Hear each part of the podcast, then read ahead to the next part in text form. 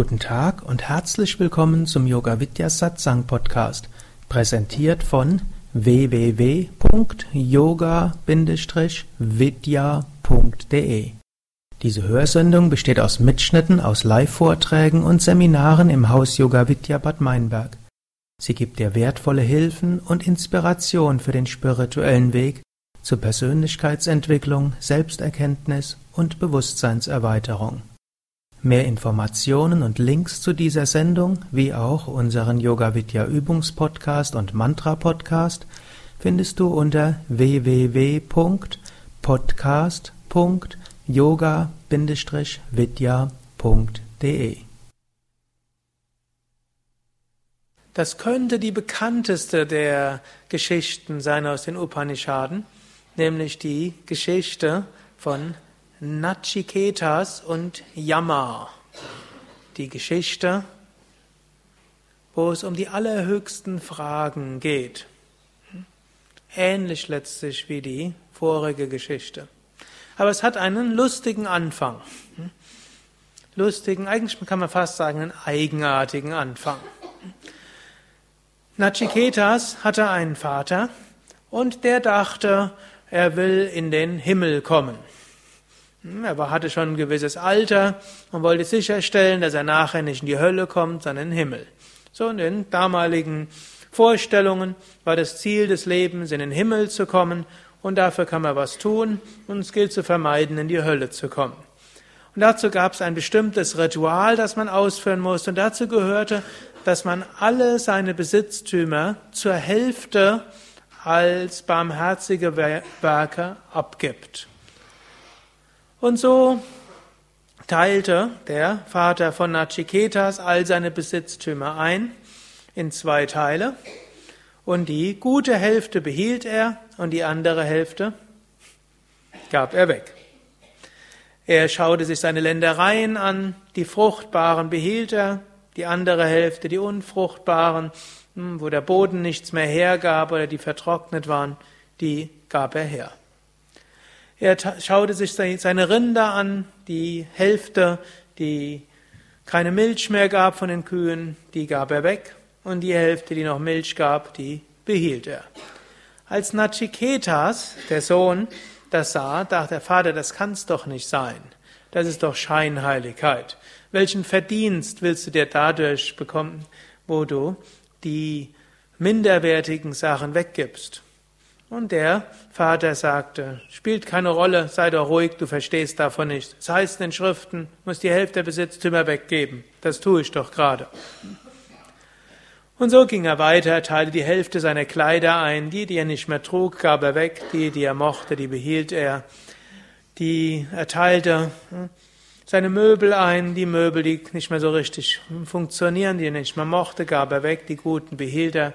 Nachiketa sagte immer wieder, Vater, das kann's doch nicht sein. Schließlich, Nachiketas hatte auch einen Bruder gehabt. Dann sagte er zu seinem Vater, Vater, wo du alles in zwei teilst und das Schlechtere weggibst, hm, du hast ja auch zwei Söhne. Und vermutlich, wo du ständig mit mir unzufrieden bist, bin ich der weniger Gute. Wem gibst du mich? Der Vater sagt, oh, jetzt, jetzt erzähl doch keinen Unsinn und lass mich in Ruhe. Hm? Das gehört da nicht dazu.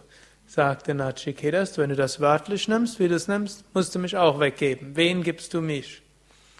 Sagte der Vater, ich gebe dich Jammer, dem Tod. Das hat er natürlich nicht so gemeint, sondern wurde so genervt. Hm? Und so ging dann Nachiketas weg. Okay, er ist jetzt dem Tod übergeben. Er legte sich irgendwo hin und entschied sich, jetzt starb er. Ja. Hörte auf zu atmen, sein Herzschlag hörte auf, er verließ seinen physischen Körper und war dann in der Feinstoffwelt und ging jetzt zum Palast von Yama. Yama war der Totengott. Als er beim Totengott ankam beim Palast, war da niemand. Denn es war jetzt nicht die Zeit gewesen und deshalb wurde auch nicht empfangen. Ich sagte euch, es beginnt ein bisschen eigenartig. Nach drei Tagen und drei Nächten kam Indra, kam Yama zurück und sah dort diesen Nachiketas. Hm? Sag, was machst du denn hier? Ja, ich warte auf dich. Mein Vater hat mich zu dir geschickt. Sagte Indra, ja, seit wann wohnst du denn? Bist du denn hier? Seit wann wartest du auf mich? Seit drei Tagen. Drei Tage. Das ist ja großartig. Du hast die ganze Zeit gewartet, du bist nirgendwo sonst hingegangen, wo es doch hier auf dieser Astralebene so viel Tolles zu erleben gibt. Ja, mein Vater hat gesagt, er gibt mich dir, also bin ich bei, zu dir zum Palast gegangen, da bleibe ich. Sagte, in, sagte Yama, ja, großartig. Dafür hast du jetzt drei Wünsche frei. Denn weißt du, es ist nicht Zeit für dich, gestorben zu sein. Du kannst jetzt drei Wünsche wünschen, was auch immer sei. Wenn es in meiner Macht liegt, werde ich es dir geben. Dachte Nachiketas, okay, wenn es jetzt nicht an der Zeit für mich ist, in diesem Totenreich zu sein, bitte lass mich hm, wieder zurückkehren und möge mein Vater und ich uns gut verstehen. Sagte Yama, kein Problem, Dein Vater hat seine Worte schon so bedauert, wenn du hochkommst, der wird dich mit offenen Augen empfangen und offenen Armen und offenem Herzen und alles, mit allem, was ein Vater fähig ist. Ja, zweitens, mein Vater hat ein so komisches, scheinheiliges Ritual gemacht. Gibt's da nicht etwas anderes? Sagt der Jammer, natürlich, dieses Ritual ist so natürlich nicht gemeint. Lehre deinen Vater Ritual, welches beinhaltet Mantra-Rezitation, Pranayama, Meditation. Das Ganze wird, als, wird dann als Nachiketas-Ritual bezeichnet. Und wenn dein Vater das praktiziert, erhebt er seine Schwingungsebene, erhebt er seinen Geist. Und dann ist er schon in dieser Welt im Himmel. Und wenn er mit diesem Prana, mit diesem Energielevel, mit dieser Weite von Herz und Geist dann anschließend stirbt, dann wird er in den höheren Welten verweilen. Du hast noch einen dritten Wunsch. Ja, mein dritter Wunsch ist, wie kann ich unsterblich sein? Unsterblichkeit? Du bist doch noch jung, was kümmert dich die Unsterblichkeit? antwortete Yama. Ich gebe dir ein langes Leben. Und nach dem langen Leben, ja, da musst du sterben. Nee, will ich nicht, ich will unsterblich sein. Ja, ich gebe dir erstens ein langes Leben, zweitens so viele Frauen, wie du willst, oder die schönste Frau. Eigentlich ist dieser Teil auch wieder komisch, denn nach der Geschichte ist Nachiketas nur elf oder zwölf Jahre alt bis dahin. Dennoch, so steht's da irgendwo da. Jedenfalls damit war Nachiketas nicht in Versuchung zu führen. Ich gebe dir alles Geld der Welt. Ich gebe dir Macht.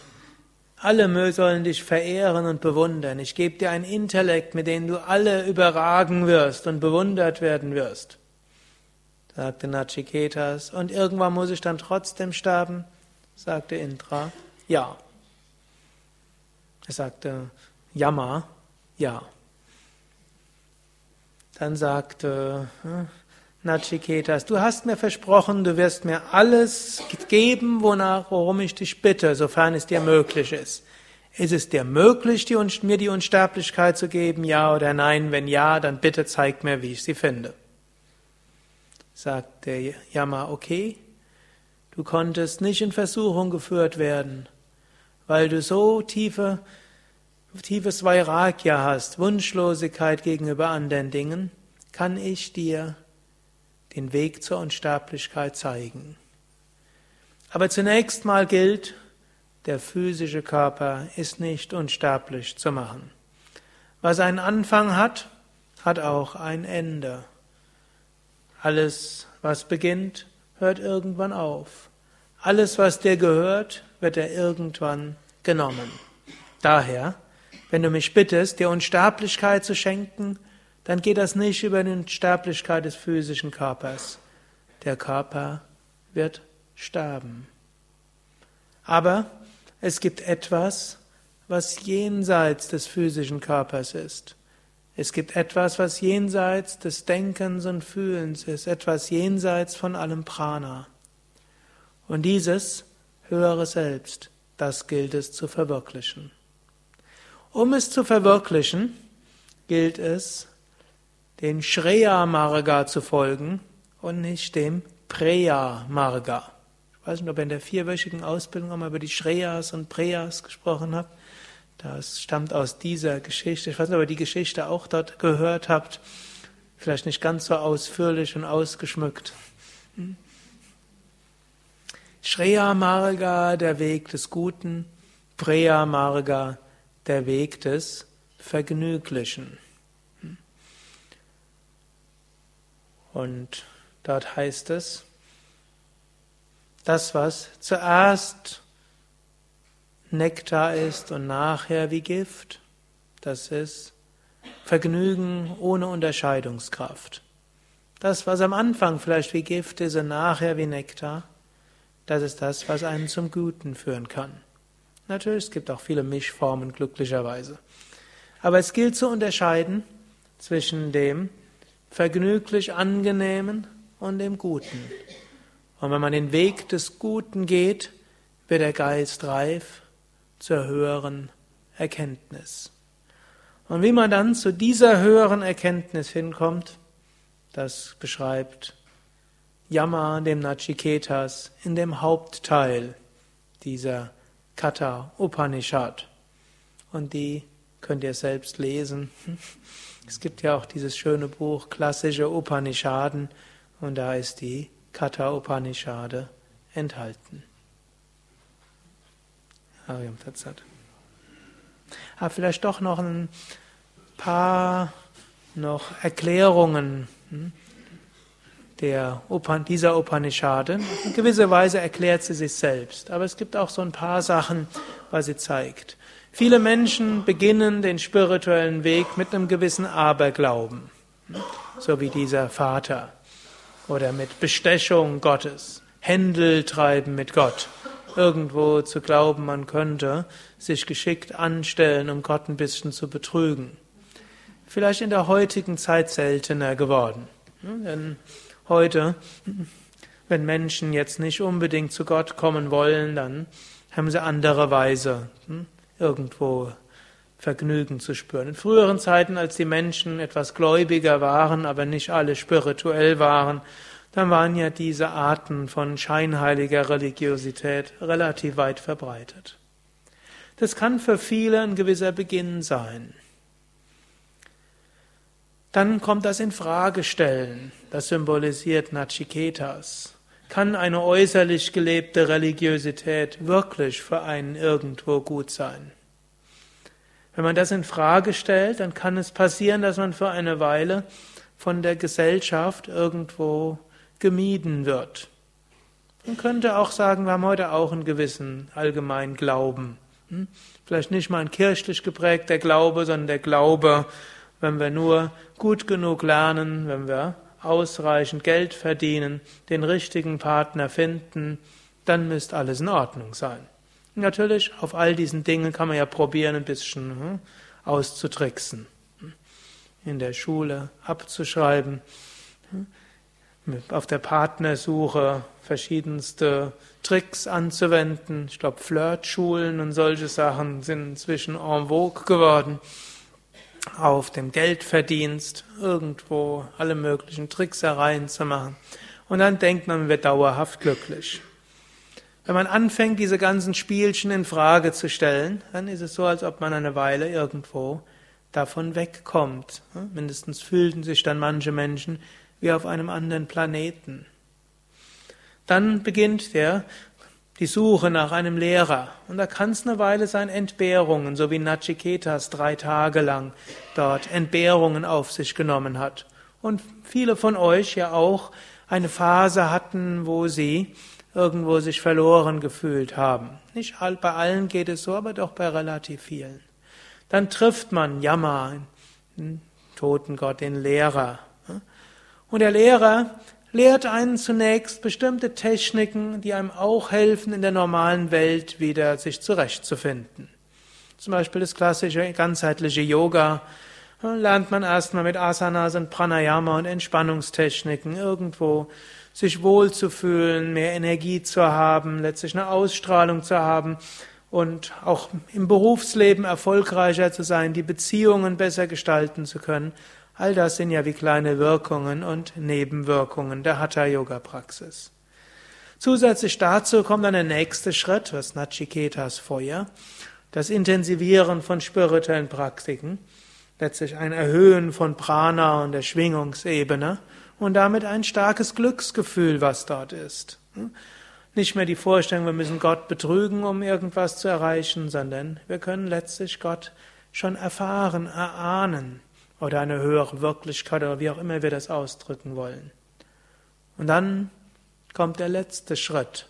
Und aus gutem Grund ist der letzte Schritt mit einigen Versuchungen gepflastert.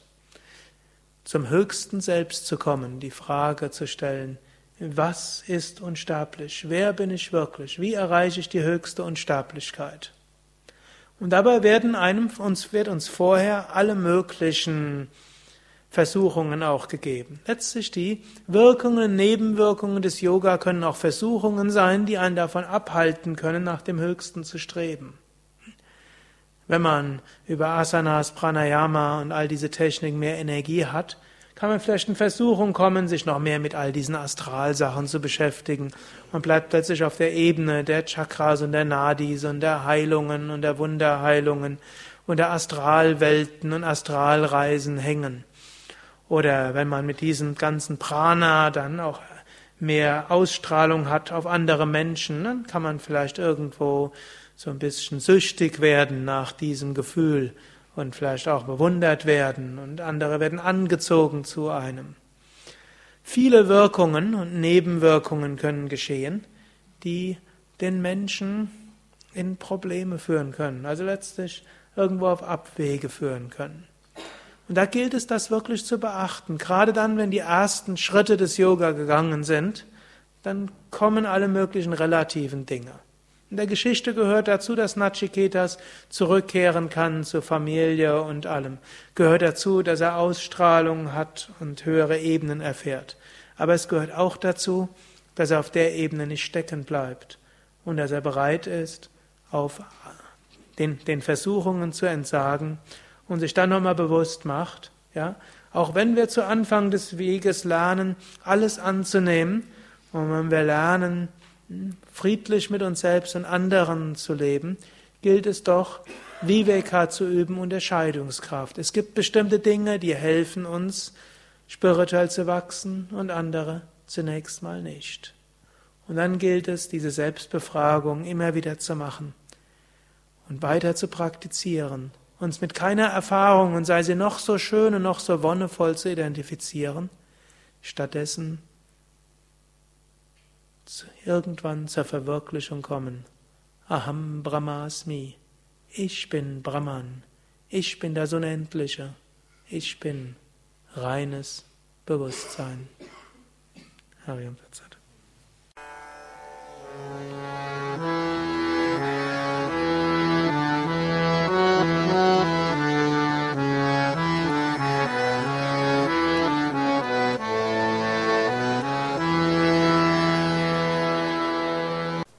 Dies war also die aktuelle Ausgabe des Yoga Vidya Satsang Podcasts, präsentiert von www.yoga-vidya.de.